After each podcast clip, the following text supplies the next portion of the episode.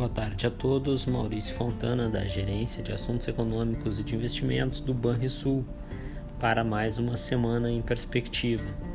Na frente política, as atenções seguem voltadas para a PEC dos precatórios.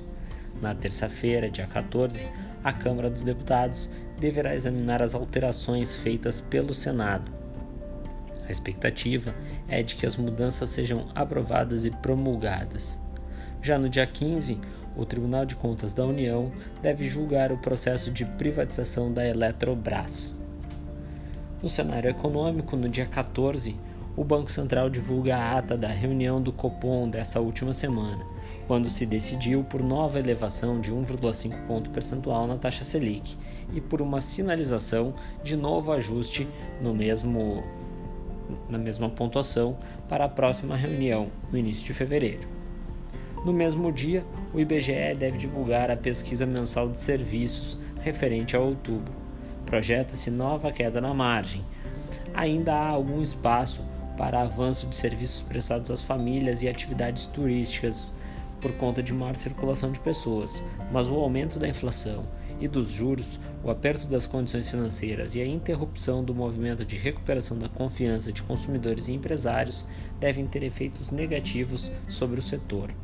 Já no dia 15, o Banco Central reporta seu índice de atividade econômico, que para outubro é esperado nova queda moderada de 0,2% no mês.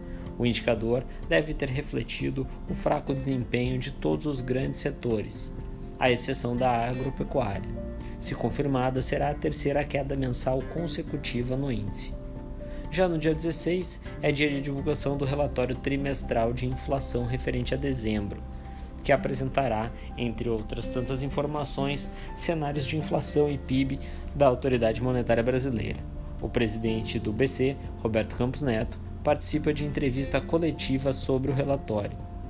Nos Estados Unidos, agora no ambiente internacional, a reunião do Fed, marcada para o dia 15, é o principal foco de atenções lá fora.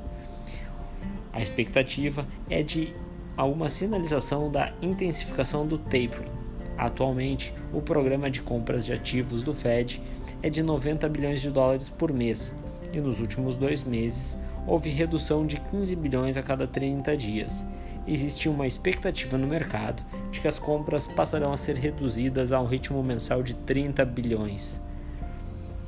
Também será divulgado o relatório de projeções econômicas dos dirigentes do FONC esse, esse material traz a mediana das estimativas de juros, desemprego e inflação. Além disso, Jerome Powell, presidente do Fed, concede entrevista após a reunião. Sobre a atividade econômica lá fora, também haverá como destaque na agenda americana, o dia 15, as vendas no varejo e no dia 16, a produção industrial, ambos referentes ao mês de novembro. A expectativa é de que os indicadores tenham crescido 0,7% no caso das vendas no varejo e mantido o movimento robusto nos últimos meses no caso da produção industrial. Na China, a atividade econômica do mês passado é o destaque.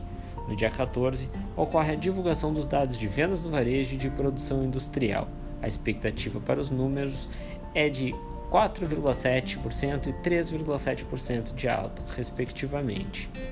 Na zona do euro, no dia 16, teremos a reunião do Banco Central Europeu, com expectativa de mercado de que as autoridades monetárias confirmem o término do programa de compras de ativos, lançado logo após o início da pandemia.